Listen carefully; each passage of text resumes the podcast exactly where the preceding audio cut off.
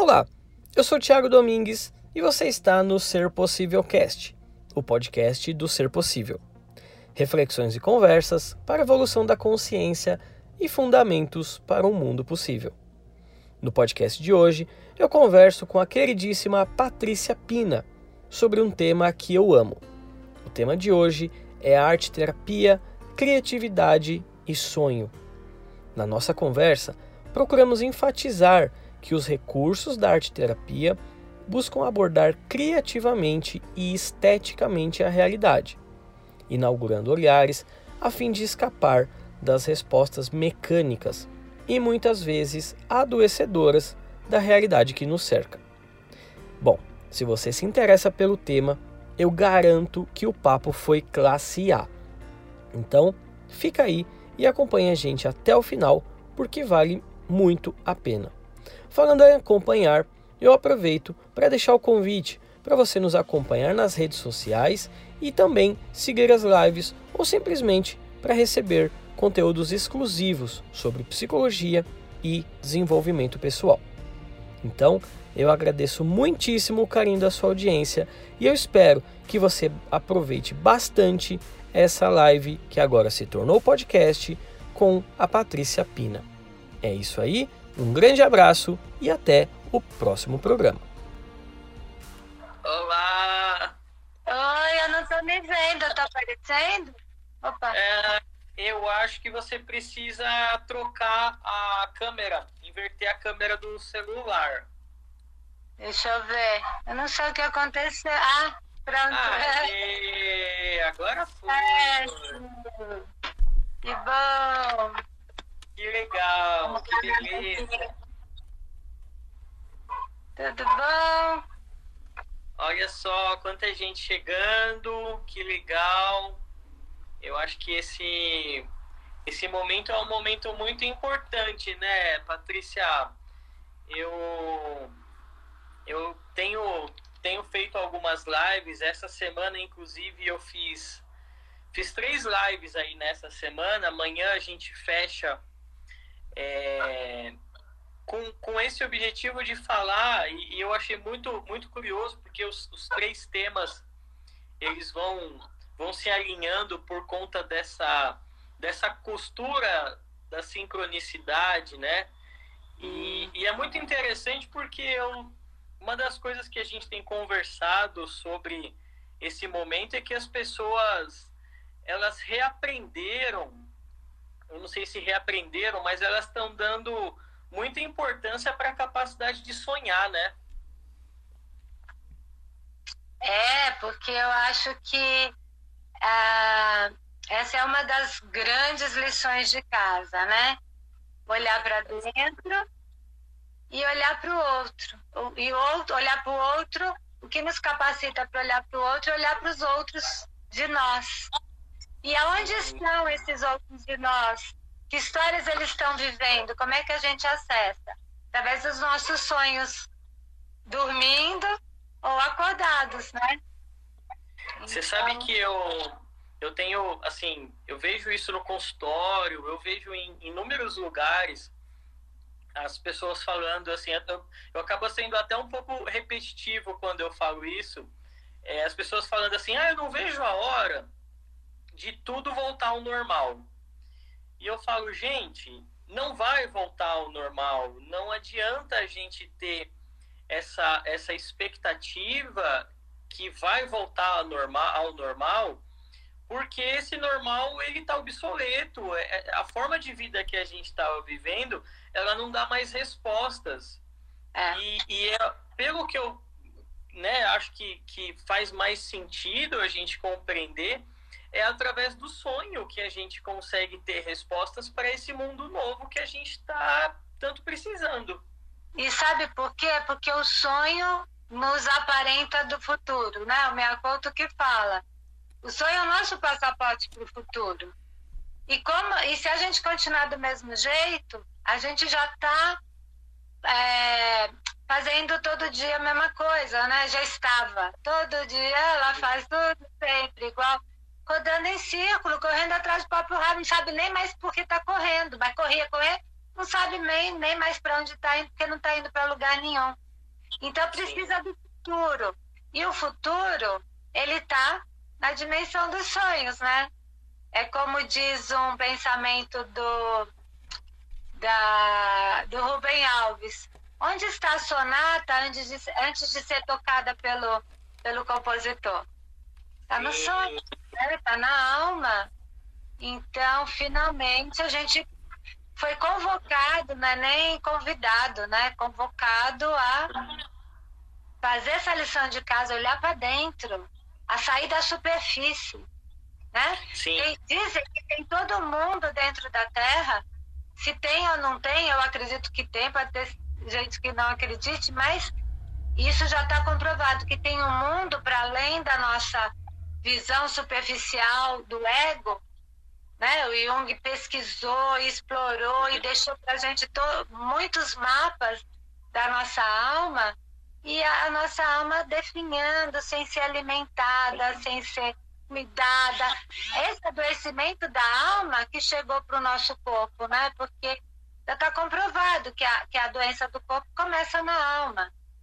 Então é isso mesmo que você fala, do jeito que está, não tem mais normal, porque o que era normal foi uma, uma como se fala, uma, é, foi uma pena de morte, né? Sim. Agora, não é gente que tem que morrer, é um modo de vida é, obsoleto que tem que morrer, né? Sim. E você falou uma coisa que eu acho muito interessante, porque é... Ó, minha irmã tá te mandando um beijo aí, viu? Oh, beijão! Quanta gente querida! Eu tô vendo aí.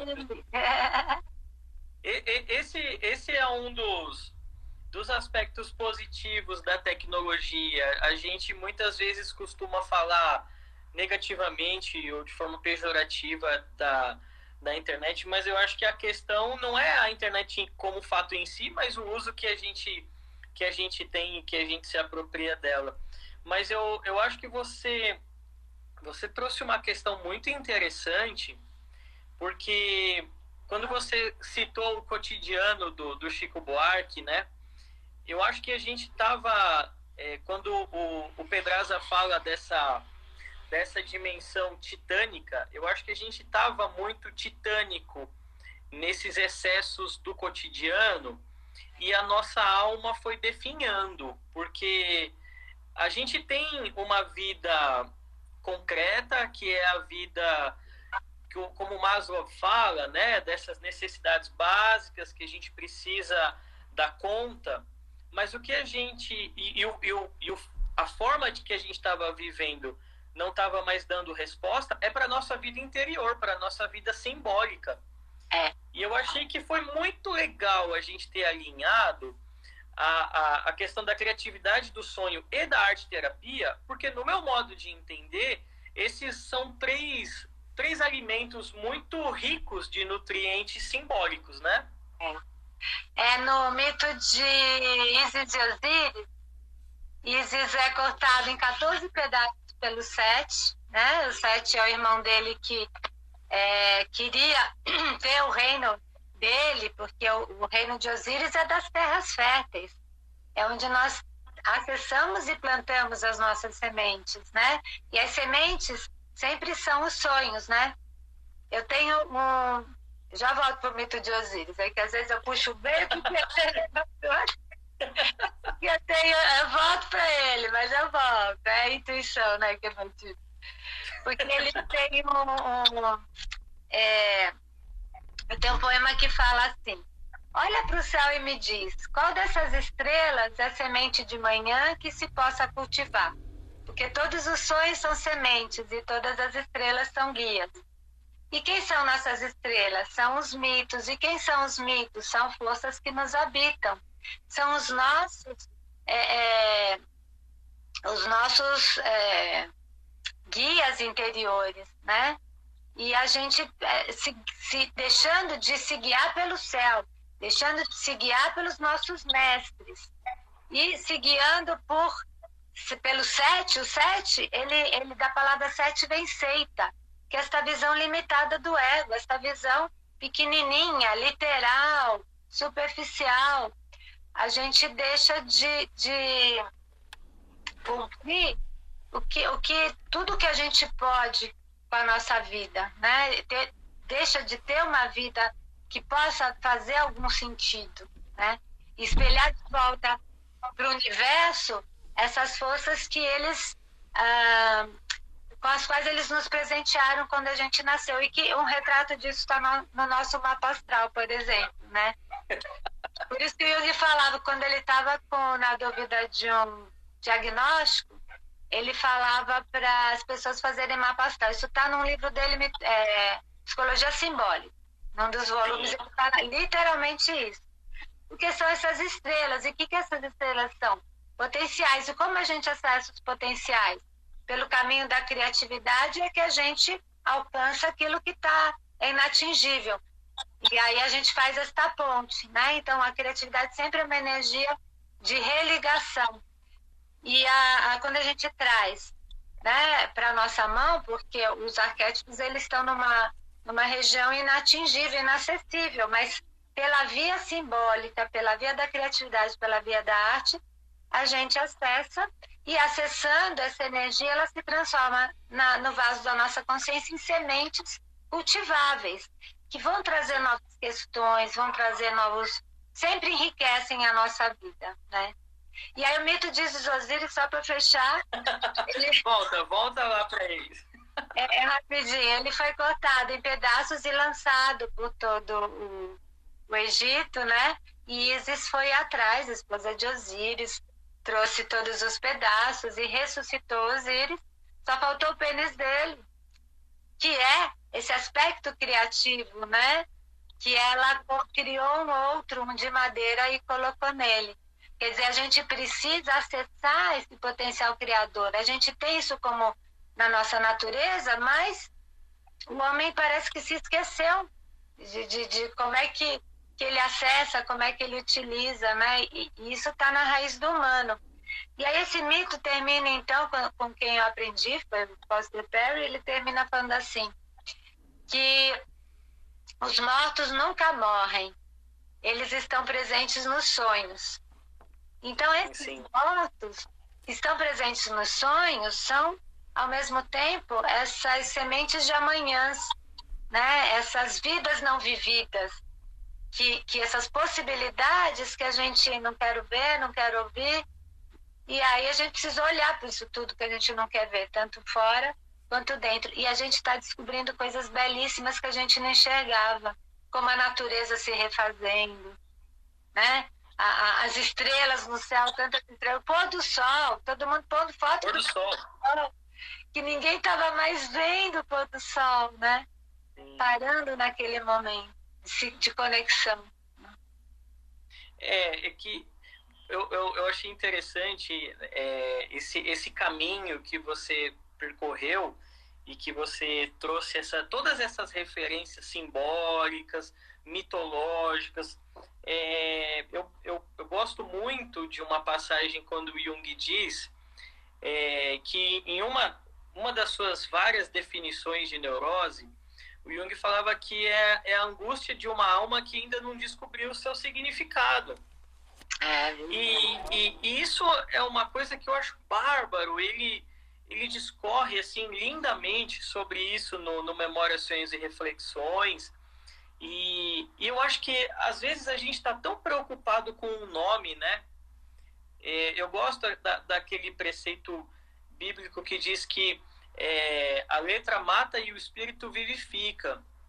E eu acho que a gente está tão é, bitolado em encontrar conceito, em racionalizar, em buscar diagnóstico, né? Quando na verdade o que a gente precisa é é, compreender não o porquê, né? É compreender o para quê.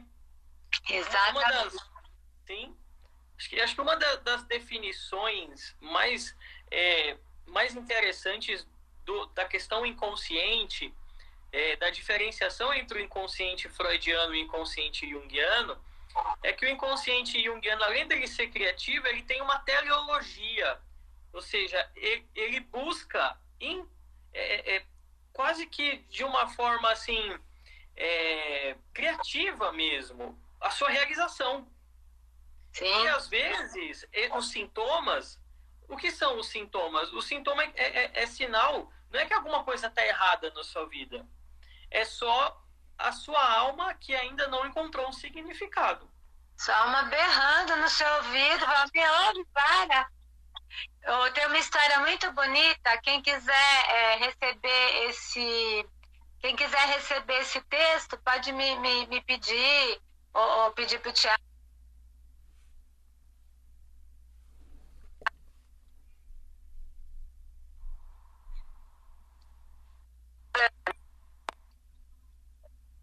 Patrícia, que é um texto do Merleau-Ponty. conexão, ela é. deu uma travada.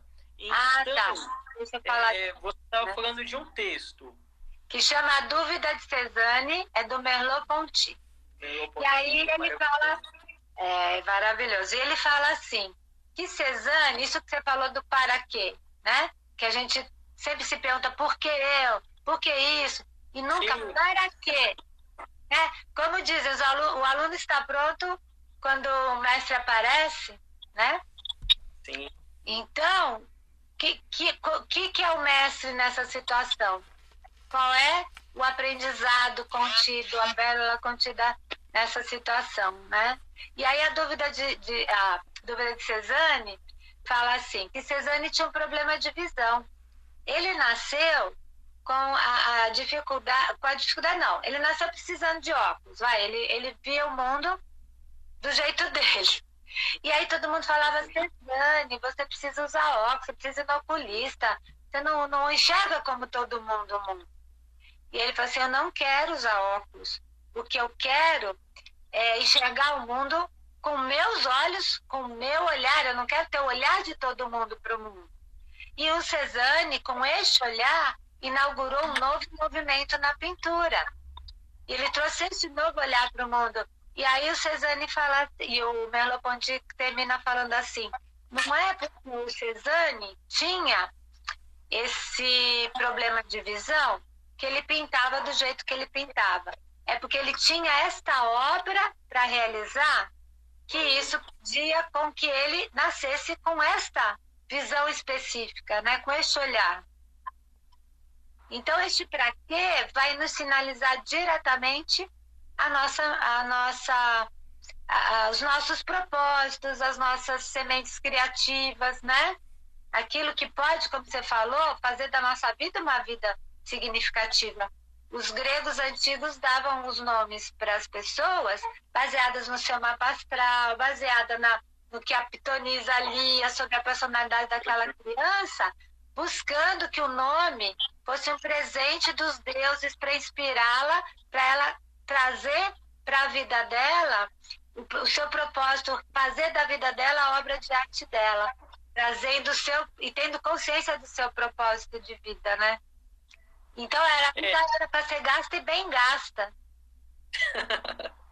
Você sabe que, que é, muito, é muito curioso, porque é, é, é claro que o, que essa a questão da, do confinamento, essa questão da pandemia, muita gente está sofrendo, muita gente está morrendo, mas ao mesmo tempo eu, eu, eu tenho visto o ressurgir de muitos valores. E, e esse, esse, essas duas palavrinhas que você falou, para mim, são, é, é, é, elas são pontes, porque elas ligam mundos, né? A questão do propósito. Às vezes a gente vive uma, uma vida tão é, é, orientada em pagar conta, em fazer dívida, em, em, em seguir o que todo mundo está falando, que às vezes a gente esquece que dá para ser como Cezanne, né? Eu quero, eu quero, eu quero ver o mundo do meu jeito. Eu não quero que me digam como enxergar as coisas ou como viver a minha vida. Sim. É, e esse, e se, e se autorizar, né? Se ver como ver, se perguntar, porque assim, nossa maior qualidade também é o nosso maior defeito. Mas é o que, o que nos torna ímpar. O Junito Brandão, ele fala que o início da individuação, e o Jung fala, né, vem por um choque, por um tranco, que é tipo a vida falando, se a gente não vai de boa vontade, E o ego, o sonho de consumo do ego é que tudo seja previsível, tudo esteja na sua caixinha com a sua etiquetinha, né? Então, eu abro meu armário, encontro tudo lá, eu quero a meia, encontro a meia. Mas se eu abro o armário, quero a meia, encontro a, a borboleta voando lá, essa borboleta, e eu acompanho, vai me mostrar outras coisas que eu não estou enxergando, né? Então, o, o sonho do, de consumo do ego é que tudo esteja previsível, mas a borboleta me levou e eu esqueci. Como é que eu comecei?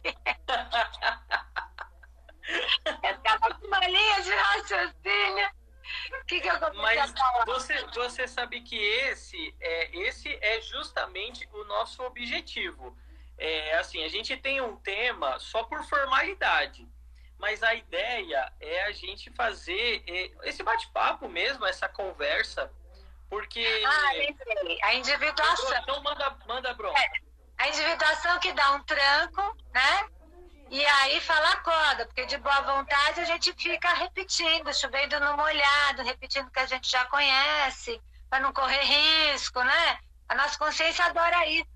Mas o self está sempre é, cutucando a gente para ir em frente, né? Porque a gente veio aqui para um trabalho e cadê? Cadê esse trabalho? A vida pede, né? E a gente pede, a nossa alma pede também.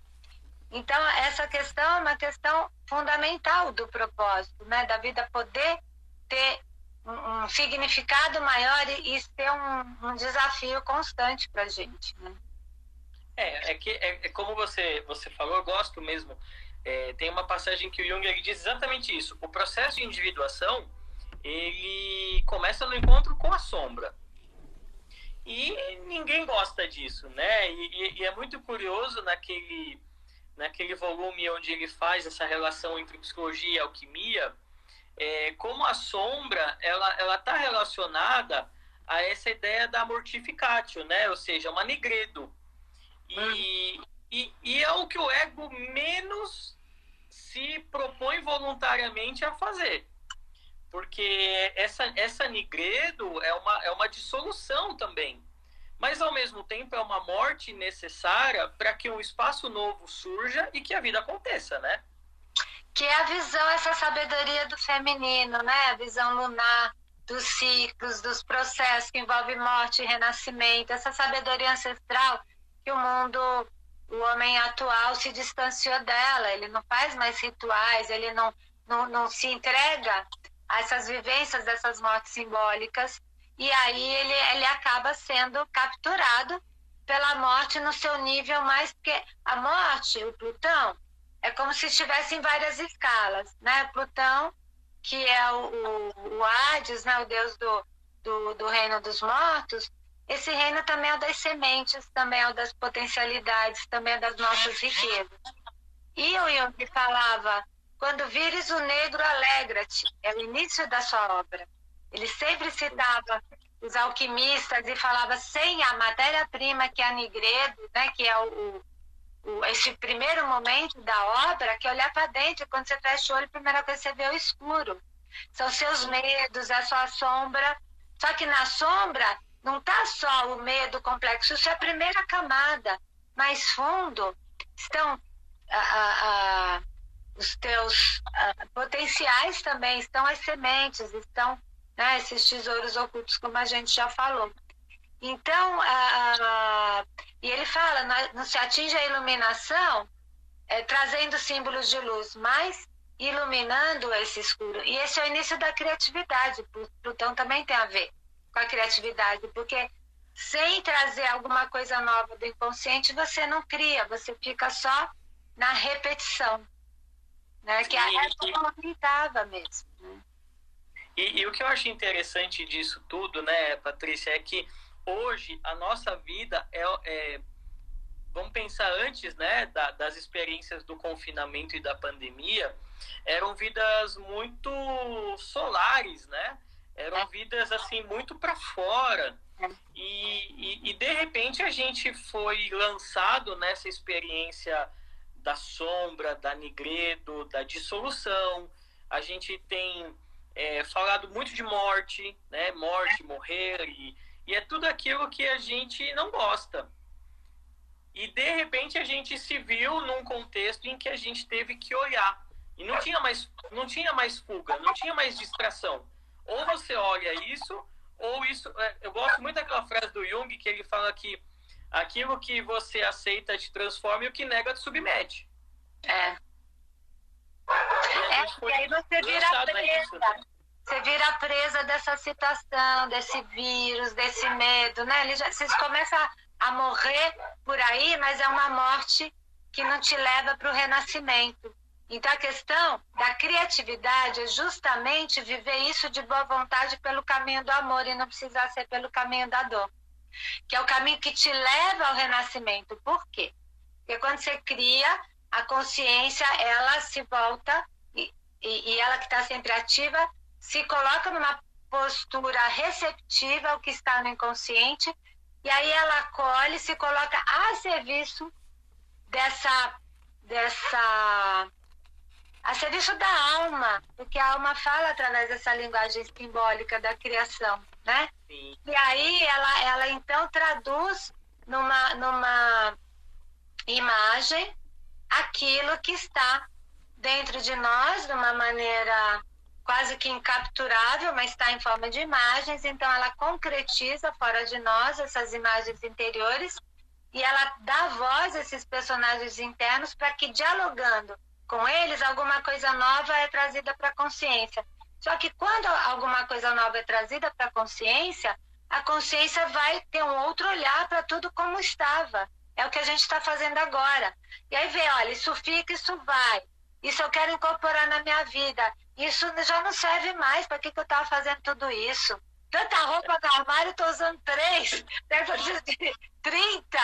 10 não tá bom e divide as outras 20 com pessoas que têm uma, duas no armário, né? Então, todo esse essa reformulação, essa nova visão, né, um novo olhar sobre si, sobre a sua vida, leva, se encadeado por esse processo de transformação, uma nova perspectiva, né? Similar a um novo ponto de partida a partir de uma consciência ampliada. Então, algumas coisas morrem, você descarta e abre espaço para plantar essas sementes que você acessou, essas possibilidades que você descobriu nesse processo. Sim, a, a questão é que como a nossa vida, ela talvez, talvez não, não, não seja o objetivo de fazer é, uma leitura histórica, mas a nossa vida ela, ela deixou de ser guiada por, uma, por um cultivo da alma, como o James Hillman fala. Então, qualquer, qualquer experiência que nos convide é, para um movimento de morte e renascimento, para uma experiência de desconforto, eu costumo dizer muito, por exemplo, no consultório, que existem depressões, depressões endógenas, enfim, vários tipos de depressão, mas, por exemplo, existem depressões iniciáticas, né? Sim, sim. E a gente precisa é, não se perguntar mais o porquê, mas sim o para quê. Qual que é o sentido disso? Qual que é o significado desse desse processo em que minha libido se retrai, a minha libido vem para dentro e eu começo a reavaliar toda a minha vida sem necessariamente é, me desesperar, achar que é o fim de tudo, que tudo está perdido.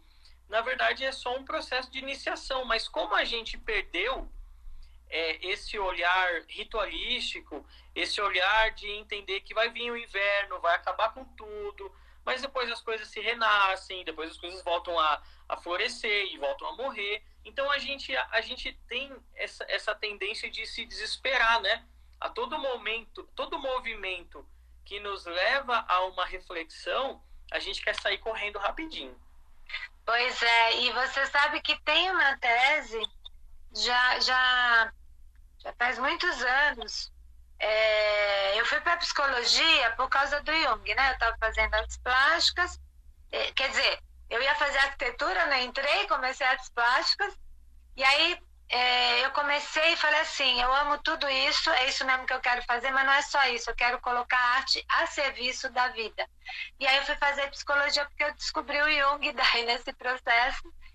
E aí então eu fazia psicologia de dia, as plásticas de noite.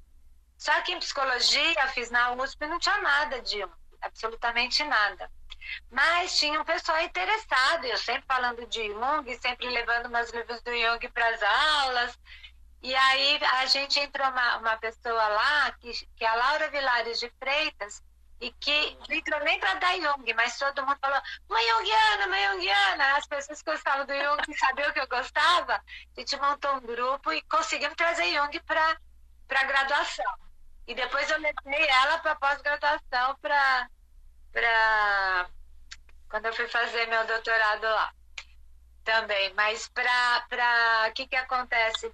Ela, nessa época, eu fazia o um grupo de estudos, então, com ela, e aí ela estava fazendo a tese dela, isso foi em 84, 85 que ela está fazendo a tese dela, me formei em 82, é, que é a psicoterapia como rito atual de iniciação.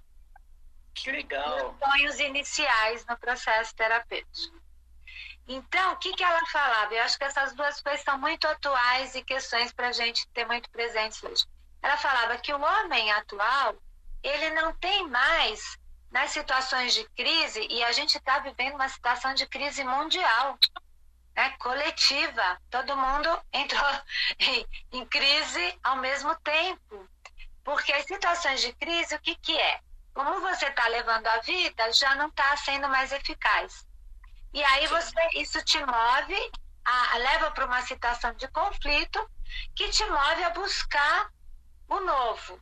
É isso que todo ritual de iniciação faz, te tira do lugar comum e te coloca frente ao novo. Isso gera medo, ansiedade, mas é o caminho do herói, né? Mas aí você aplica que te capacitam a, a trazer então para a tua vida aquilo que você traz do inconsciente para a consciência alguma coisa que a consciência está precisando para poder responder ao novo, seu novo momento existencial. Isso vai levar para um novo patamar de consciência. E aí a gente não tem, ela fala, a gente não tem mais rituais coletivamente dados que promovam esta passagem do velho ao novo, que assessorem a canalização da energia psíquica da pessoa para vivenciar essa morte simbólica que leva a esse novo renascimento. E que a psicoterapia, como outros processos, arte terapia, mesmo quando não é na psicoterapia, pode ser também um recurso é, para ajudar a pessoa a fazer este ritual, a, a refazer ou, ou, a vivenciar esse ritual de uma maneira atual. E aí ela fala que os sonhos também iniciais, os sonhos que a pessoa tem neste início, vai dar notícias para ela de tudo que tem a ver com desenrolar desse processo. Então, pensando nisso também, eu criei agora um curso que eu estou começando, que é um curso vivencial e teórico de incubação de sonhos.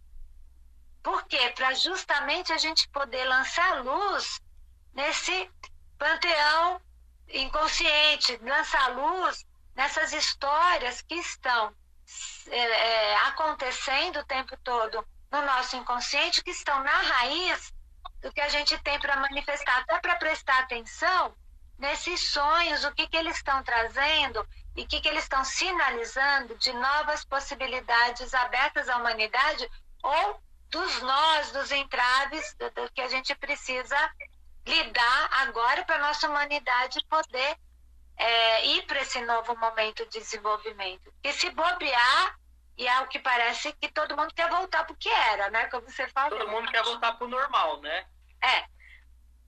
E Mas normal eu, eu, não é achei... saudável, normal é a média. E a média da, da, da, do, de um sistema falido, cheio de, de dor, cheio de doença, é. Não, não sai disso, né? E, e, e, eu acho muito curioso, você, você aqui está falando do Jung e, e, eu acho que a gente vai ter que voltar para falar de Jung, não sei, alguma coisa está me dizendo isso, hein?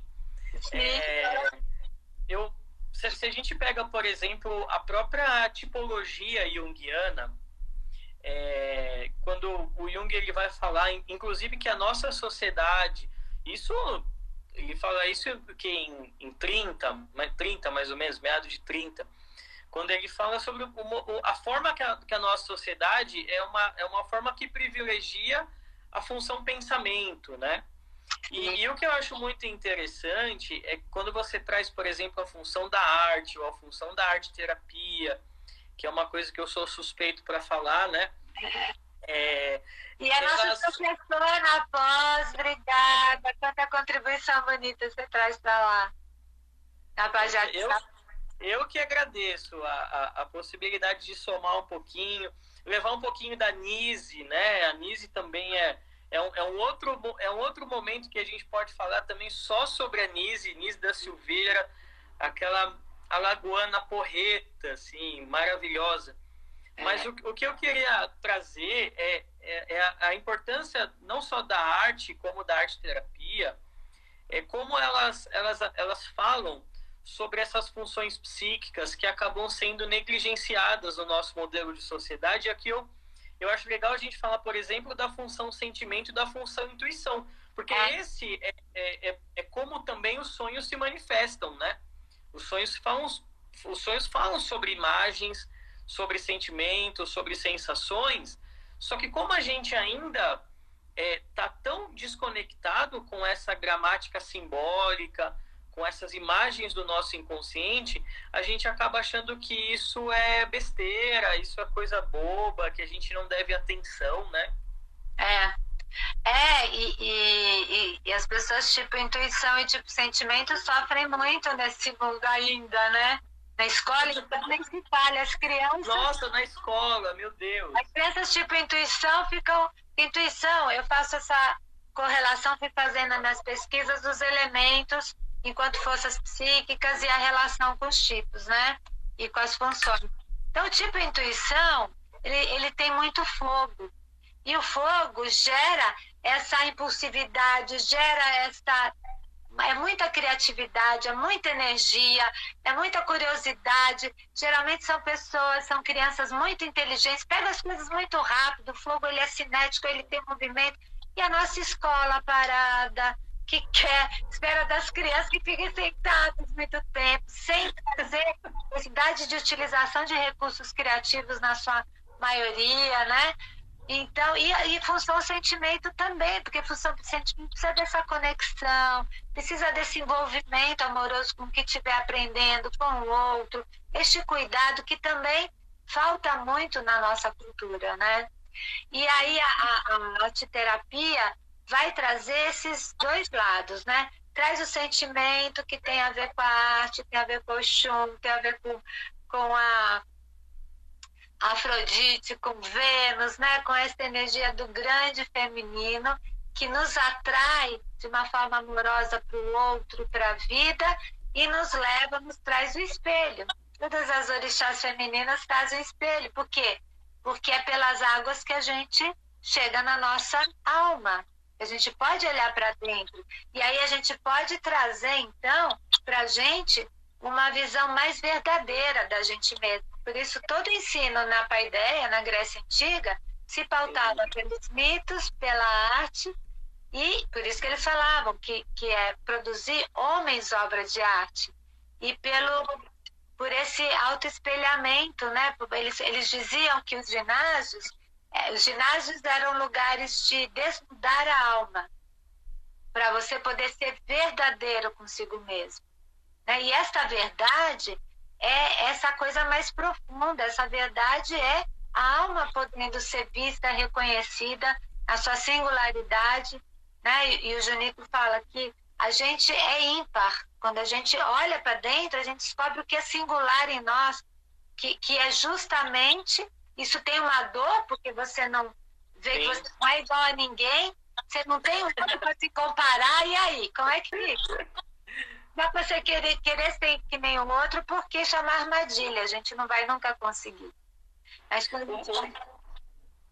O grande então, problema... é uma forma de se olhar no espelho, né? Então tem essa, essa intuição que, a, que acende a luz no que está no inconsciente, ao mesmo tempo a água do sentimento, da função sentimento, que é o resgate dessa religação, dessa relação amorosa consigo, com o outro, com o mundo. Né? Fala. É, o, o, grande problema é que quando você traz, por exemplo, a questão da educação, e eu, eu particularmente sou, sou um fã dos gregos, E quando a gente estuda a, a, a própria concepção da paideia, transformar homens em obra de arte, eu acho que tem uma questão também que, que eu, eu vejo que é, é, ela chega a ser quase utópica se a gente pensa é, o modelo da, das escolas de hoje. São, são escolas ainda que seguem muito aquela coisa do final do século XIX, enfileirado, o professor é o dono do conhecimento, que eram a, a, a concepção da paideia era educar as pessoas para sua singularidade, isso eu acho uma coisa bárbara, mas ao mesmo tempo, ao mesmo tempo, se conectar com o seu daimon, né? Ou seja, com, com o é, seu, com seu propósito, exatamente. Seu propósito. E por onde você chegava nele? Por Eros. Por, por isso era chamada uma sociedade mito-erótica. Porque Eros era o daimon, né? É aquilo que eu sempre falo para os meus pacientes que estão buscando a sua vocação. O que, que faz teu olho brilhar? O que, que faz teu coração palpitar? Por que, que sempre que eu falo de terapia de Jung, eu tô aqui, apaixonada, meu olho brilha? não tem como, não tem como. Por quê? Porque é esse daimon que a gente acessa, né? As nossas musas, o, o caminho da, da, de ser, de, de, de ter uma vida inspirada, onde a gente traz a nossa energia, a nossa luz para o mundo, né? Ah, falando em trazer nossa para o mundo, a Marrom Araújo, que está aqui ouvindo a gente, ela lembrou, ela escreveu aqui sobre o, o mito de Amaterasu, que é, que é uma deusa shintoísta japonesa, e ela, ela é a deusa Sol, e ela, uh, uh, o irmão dela, o Suzano, entrou no recinto sagrado dela, onde estavam as tecelãs trabalhando, matou uma, é, a, a, a, destruiu que, o trabalho que elas estavam fazendo, e a Materaçu se sentiu tão agredida na sua sensibilidade, no seu feminino, que ela foi para dentro de uma caverna. E olha só, não é isso que nós estamos fazendo agora? Sendo convidados para entrar dentro da nossa caverna, olhar para dentro, esse olhar solar, trans, tro, trocar, não, equilibrar o olhar solar pelo olhar lunar, por esse olhar para os nossos porões, né, para nosso inconsciente, entrar na nossa caverna, no nosso mundo interno, que é também o nosso útero, que é também o espaço da gestação dos nossos amanhãs. E aí ela está lá na caverna, e aí os deuses falam: não, mas se não tiver mais sol, a vida acaba. E aí, como é que nós vamos trazer a Materaçu de volta? E aí eles começaram, tiveram um plano que a deusa Uzumi, que é uma deusa xamã, que trouxe uma dança, trouxe alegria, trouxe o, o, a irreverência né? Da, da, da arte mesmo, e, e, do riso e da, da, da espontaneidade. Ela começou a dançar e os deuses todos a gargalharem, e nisso trazer, trazendo essa energia da, da, da alegria, da festa, da celebração da vida, a Materaçu se sentiu atraída por este clima e aí ela saiu da caverna. Só que eles tinham colocado um espelho na porta da caverna para quando ela se visse, ela fosse atraída pela própria beleza para a vida. Eu acho que enquanto o homem não encontrar esse seu contato com esse sol interior que é o self, quem é? Na linguagem junguiana é o self. Não se reencontrar, não se realinhar com o seu self, ele não está pronto para sair da caverna. Sim, e, ele precisa e eu acho que esse é o, modelo, é o momento para isso, né? Hã? Oi? Esse, quando você fala dessa, desse, desse seu curso de incubação, eu acho que a gente esse a, a, gente conversou sobre isso numa live que a gente fez com a Ana Cris, né? Que a gente falou como esse momento, se a gente transpor para uma perspectiva metafórica, a gente está no ovo casa, né? A gente está fazendo do nosso da nossa casa um ovo. Então é. a gente está incubado.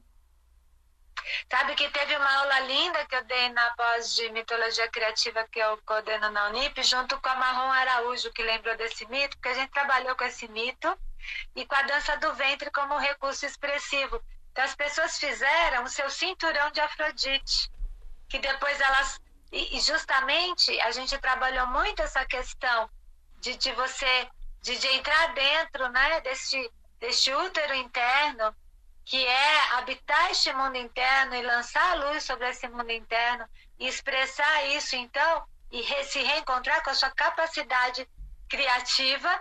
E aí, aí a, a Marrom deu pela vivência e a gente fez tudo pelo Zoom. Que legal! Porque era o canal que a gente tinha agora. E foi lindo, as pessoas fizeram seus cinturões, dançamos a dança do ventre, exercitando justamente isso, esse chocar desse ovo, né? E como esse, a... esse é o momento que a gente está vivendo, que é justamente o momento do chocar, porque uma hora esse ovo vai quebrar, né? É, é. Vai quebrar e que quebre quando o pintinho estiver pronto. Quando a, a, a Marie-Louise France tem um livro que chama Mitos de Criação, que ela fala, dentro do ovo, nos mitos, sempre sai um ser brilhante, é Eros que nasce. É esse novo encantamento pela vida, né? É esse novo propósito. Então, ela fala, sempre sai um ser brilhante, um novo princípio de consciência. Então, que a gente possa fazer isso, não dispersar eu não, não, não dispersar no sentido, não desperdiçar essa oportunidade, porque senão a gente quebra o ovo, não construiu nada, aí a gente vai ter que voltar, voltar para dentro, vai vir uma segunda onda, uma terceira onda, até a gente chocar o ponto, até o ponto de estar tá preparada esta nova vida e ela brotar e ela florescer, né?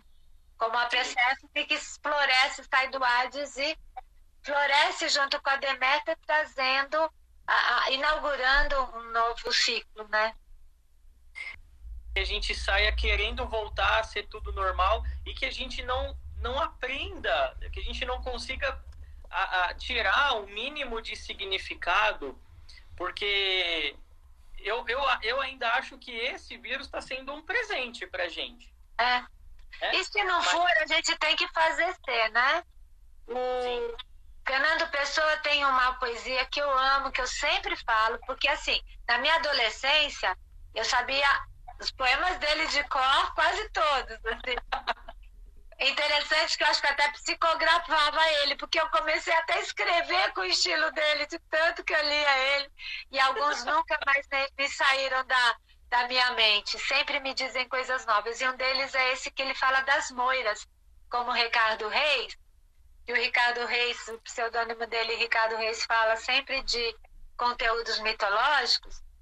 Então ele fala assim, que um trecho desse poema que é assim: como acima dos deuses o destino é calmo e inexorável, porque as moiras são as tecelãs do destino. Uma tecia quando uma criança ia nascer a linha da vida dela, a outra marcava os pontos que ela tinha que passar não, não, importava o que acontecia. A outra que trazia a morte e o corte. Qual o tamanho, o final que vai dar início, então, a uma nova vida.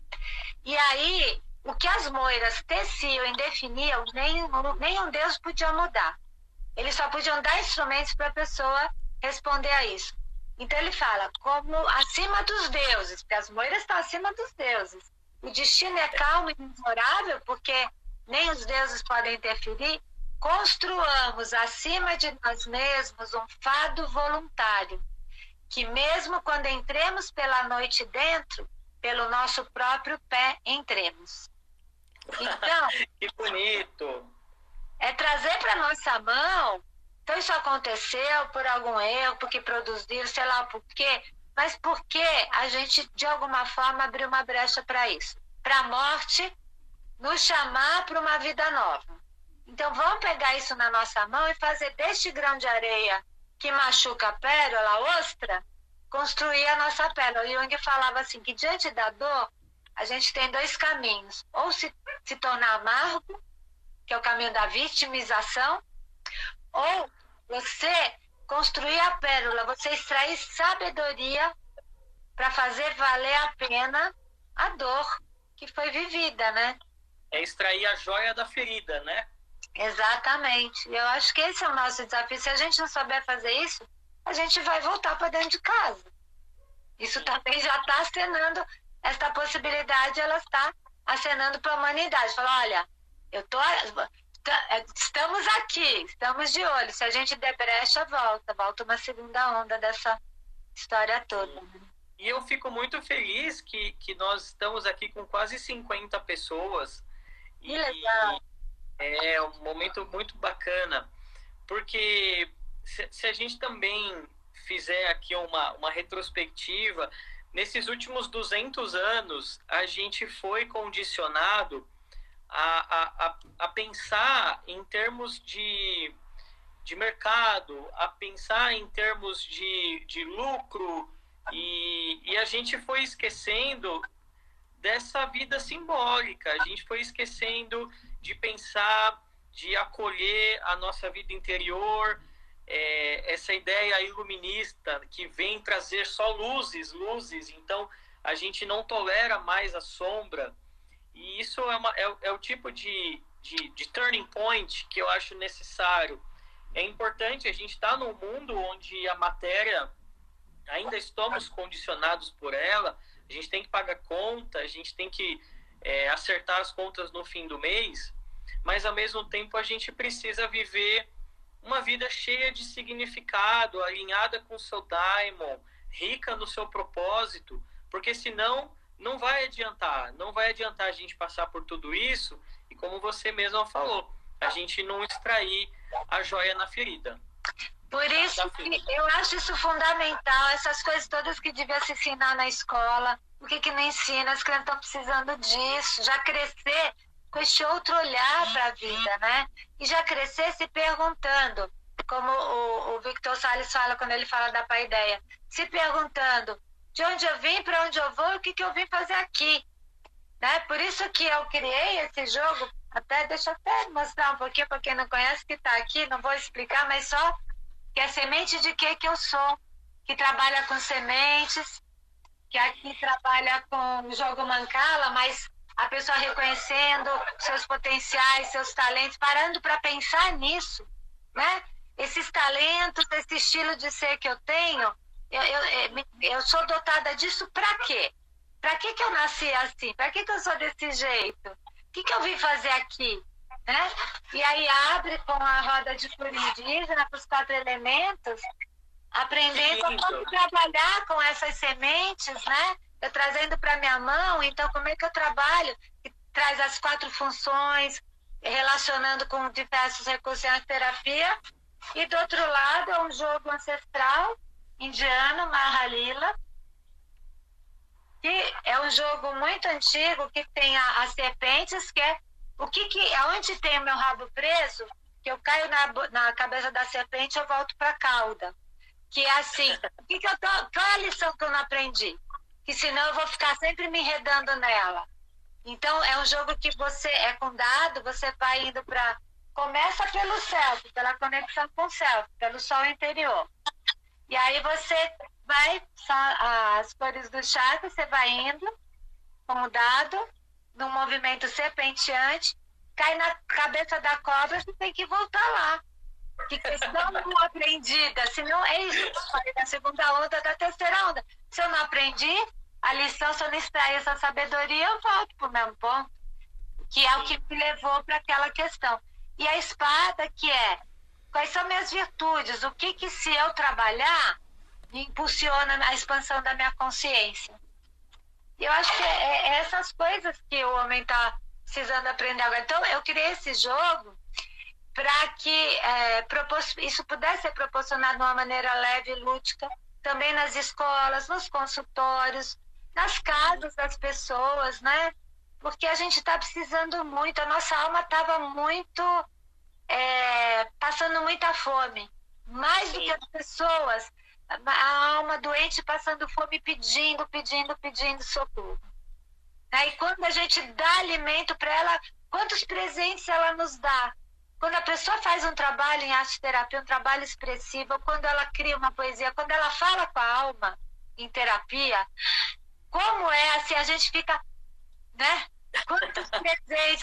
eu me sinto tão grata por ser terapeuta, por ser professora, tão grata. É tão, é tão bonito poder, é mágico poder presenciar, né? Poder ter a alma vivendo junto, convivendo com a gente, né? Eu acho que ela... A psicoterapia é um serviço de trabalho aos deuses, né? Pois é, por isso que o Hollis falava, né? Convidados ou não, os deuses estarão presentes sempre. Se não forem convidados, se a gente não, não alimentar a nossa alma, eles vão aparecer como patologias. Sim. Tem um conto bonito que fala como a gente alimenta a nossa alma, que é o conto da bonequinha da pequena vasilissa. Que ela... Tem a carne de língua, que a Fabi contou aqui pra gente também. Carne de língua é um conto incrível, maravilhoso. Ah. Que fala sobre, sobre a, a, como, como que a gente consegue alimentar a alma com histórias, né? E falando de alimentar a alma com histórias, tá acabando a nossa live, não sei a hora que tá vai acabando. fechar. Mas vai, eu vou estar às sete e meia, Cine Pipoca. Se alguém quiser, é, me contata no meu WhatsApp 991364430, porque a gente vai falar justamente disso, fazer a interpretação simbólica do filme O Tempero da Vida e o Sabor da Magia, que fala justamente disso. O que alimentar, como alimentar o corpo, alimentando a alma ao mesmo tempo e refazendo essa unidade que foi perdida com esse processo todo de desenvolver consciência que a gente está sendo convidado a reintegrar, né? Sim. O, o, Instagram, ele é um pouco sem educação. Eu então, sei, ele corta na hora. a hora que dá o horário, ele desliga é, a gente. E, e, e, assim, a gente costuma seguir conversando e depois a gente é, volta para o encerramento. Mas como você tem esse, esse compromisso, também não, não, não quero te, te atrapalhar, mas eu quero já ir partindo aqui para o nosso encerramento. O WhatsApp, eles estão pensando, eu vou, estão perguntando, eu vou passar aqui, tá, gente? As mensagens. Você consegue digitar aí? Estou digitando, vamos ver se dá certo. Ah, então, então beleza. Manda, manda bronca. Ó, tá aí o meu WhatsApp, quem quiser entrar lá, eu já mando o link do Zoom para sete e meia começar o nosso Cine Young Pipoca que é lindo, que tão lindos aí. E é bem esse tema, né? O que, que a gente precisa, como a gente precisa. Eu nem me dei conta, eu já estava entrando no, no filme desde já. Que a nossa pode entrar, alma pode é entrar, não tem problema. Não, porque a nossa alma, como ela, o nosso inconsciente já, já vai juntando tudo. Ele é muito criativo, é muito bonito isso, né? É. É, mas é, a, a, questão também é a gente encontrar beleza nisso, porque a beleza existe. É. Agora a gente precisa ter olhos para enxergar essa beleza. É Senão a gente só vai é, fomentando essa mente julgadora, essa mente que vai compartilhando tudo em caixinhas e essas caixinhas que não se dialogam entre si. É, é verdade. E, e, e a alma, ela ela faz, né, essa, ela é como como Eros, né, faz, ela, ela traz esses elementos de ligação, né, esses instrumentos para a gente poder é, integrar, né, essas coisas formando um todo coerente, né, que é o caminho do, do símbolo, né, do simbólico. Por isso o simbólico é tão fundamental para nossa saúde psíquica e física, acaba sendo para a saúde física também pensando nesse equilíbrio biopsíquico, né? E nossa saúde então, coletiva, como humanidade, isso é fundamental. Né? Como nós estamos a 1 minuto e 27 do final, então, como diz o pessoal, hashtag fica a dica para a gente voltar e fazer uma live sobre a, sobre a importância da vida simbólica na nossa saúde integral, né? Eu quero aproveitar também fazer uma fazer um, um merchan Amanhã, às 11 horas, a gente tem uma live aqui no Ser Possível, onde a gente vai trazer a Judite Nogueira. A Judite é uma super querida médica, poeta, e a gente vai falar sobre saúde integral. Então, ah, quero, é, quero agradecer você, Patrícia, pela, pela generosidade, por trazer é, todo esse, esse rico conhecimento para esse momento que a gente está vivendo de não cairmos mais no erro do normal. O Jung falava, o normal é a média. O ser humano normal é o ser humano mediano, que leva uma vida mediana, que ainda está no nível do ego, que ainda não acordou para o sentido maior da, da, da sua própria vida. E o saudável, ele falou que, que ele falava que o saudável e a loucura estão muito próximos um do outro. Né? Sim, sim. Porque, é, é, mas ao mesmo tempo é um abismo entre os dois. Porque estar tá saudável, você está em pleno exercício da sua criação, da sua criatividade, de uma vida criativa, de uma vida significativa. Né? E isso envolve você estar tá lidando o tempo todo com, com pegando a semente, trazendo fruto, colhendo fruto, fechando uma história, abrindo para novas histórias. E assim a sua vida vai enriquecendo e, e e você vai compartilhando com o mundo os frutos da sua criatividade, porque uma única semente dá frutos e frutos e frutos e frutos se ela é bem cultivada, né? Dá uma árvore que expande a perder de vista de uma única semente, né? E, e eu acho que a gente foi literalizando, né? O, o, o James Hillman ele fala muito do, do, do erro que a gente cai, que é o erro da literalização então a gente acha que uma vida rica é uma vida com quatro carros, com cinco casas. Na verdade, uma vida rica é uma vida rica de experiência e uma vida rica onde você consegue compartilhar essas sementes com as outras pessoas, obviamente, compartilhar isso para o mundo. Isso é prosperidade, isso é riqueza, né? E o resto a gente está vendo agora. Quem tem quatro carros está tudo na garagem. tá tudo agarrado, não serve para nada, né? Assim, mais, mais consistente. E o que está dentro de nós está embelezando, enriquecendo a nossa, dando recursos para a gente lidar com essa situação, mesmo ela sendo tão devastadora, tão difícil, tão doída, né? Sim. Patrícia, se depender de mim, a gente continua aqui, tá? Mas Precisamos fechar para. Você tem o seu, o seu compromisso. Depois eu vou pedir para você mandar as fotos dos seus livros, dos seus joguinhos, para a gente compartilhar aqui para o pessoal, que tem muita gente perguntando aqui.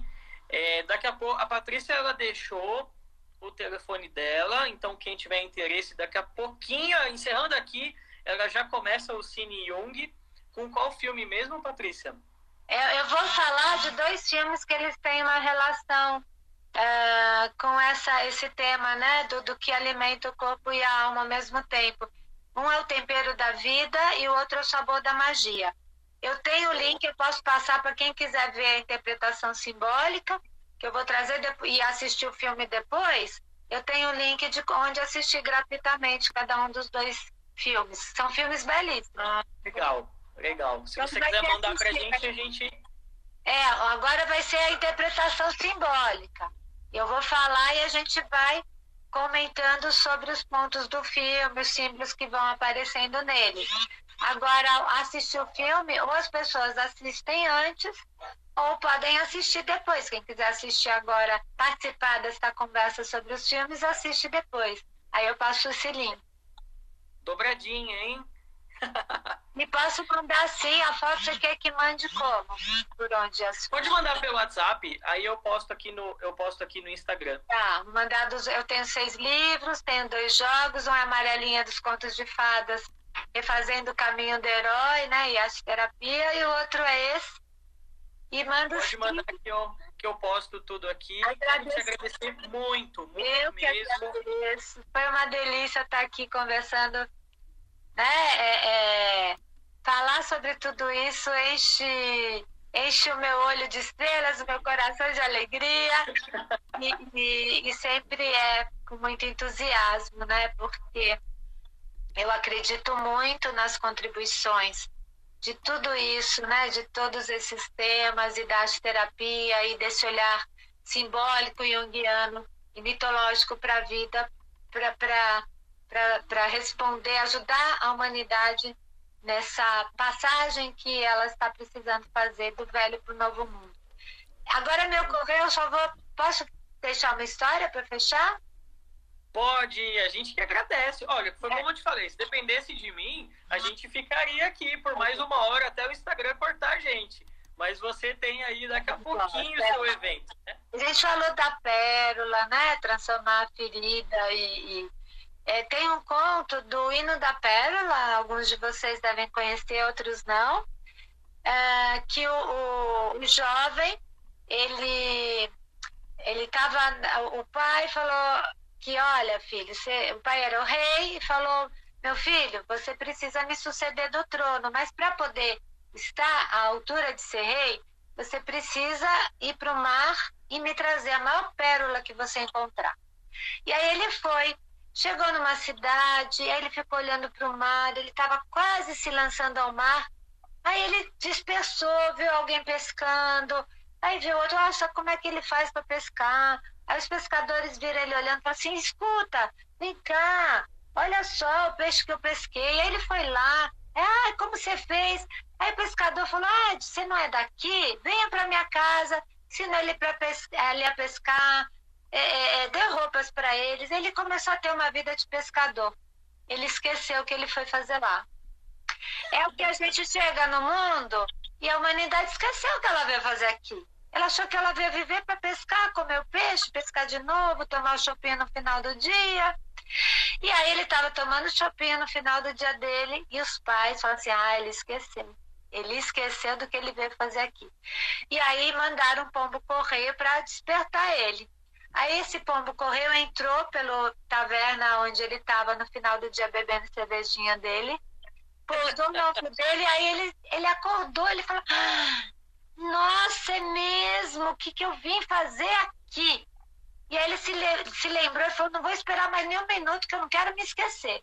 Foi para a beira do, do mar, mergulhou, e aí ele encontrou uma ostra enorme. Ele falou: é Essa, aqui vai estar a perna. Mas aí apareceu um monstro que se colocou no meio, na frente da ostra, olhando para ele. E aí ele encarou o monstro. Primeiro ele se encolheu um pouco, aí ele falou assim: Ah, eu já sei, é o meu medo que está me impedindo de chegar na, na pérola. Eu vou enfrentar. E aí ele encarou o monstro, nem que ele encarou, em que ele foi capaz de olhar para o medo dele, o monstro se encolheu, saiu do dente dele, aí ele abriu a ostra, pegou a pérola, ele já estava morrendo porque ele estava muito fundo, ele conseguiu voltar à, à, à superfície e levou a pérola de volta. A gente está sendo chamado a mergulhar nesse mar, encarar o nosso medo. E os rituais de iniciação antigos eram com, com o batismo era adulto e o mestre pegava a pessoa pelos cabelos, enfiava dentro da água, a pessoa tinha uma pequena morte, mestre via que ela tinha morrido, aí puxava de volta para ela renascer. E é isso que a gente está, a gente está como humanidade com a cabeça embaixo d'água. Ou a gente pega a pérola e volta, ou a gente vai precisar, ou morre afogado, ou vai precisar de novo fazer um novo mergulho até encarar esse monstro e, e acessar essa pérola e acordar para o que veio fazer aqui, afinal, né? Já, já deu, vamos dizer assim. Né? Já deu, da humanidade deu. já deu. Está na hora de a gente cumprir nossa destinação, né? De ser. Obrigada. Ah, eu quero. Ah, com essa história aí já, já deu possibilidade para a gente falar sobre mais um montão de coisas. Então, vou deixar você preparar a sua atividade que vai começar daqui a pouquinho agradecer a sua generosidade de novo, agradecer a todo mundo que, que acompanhou, que curtiu, que fez parte. Eu acho que esse movimento todo é o movimento mais importante, da gente é, alimentar essa, essa corrente de, de, de saberes, de, de, de, experiências, de práticas, e, e ao mesmo tempo saber que a gente é, precisa descer até o fundo desse mar e, e pegar a nossa né, a nossa pérola. E um dos caminhos muito bonitos para fazer isso é da criatividade dos sonhos, sonhos dormindo, sonhos acordados, né? Então que nós possamos é, trabalhar com esses potenciais que a gente já nasceu com eles. O Jung falava que a criatividade é um instinto, né? Todo mundo tem. Sim. Sim. Então a gente acordar é. para isso. Obrigada, gente. Todo mundo que estava aí e que pois ficou é, com a gente até agora. Muito obrigada, Tiago, pelo convite. Amei estar aqui com você. Muito bom sempre falar com você. Muito bom, prazer de novo. Obrigado a todo mundo e até uma próxima, né?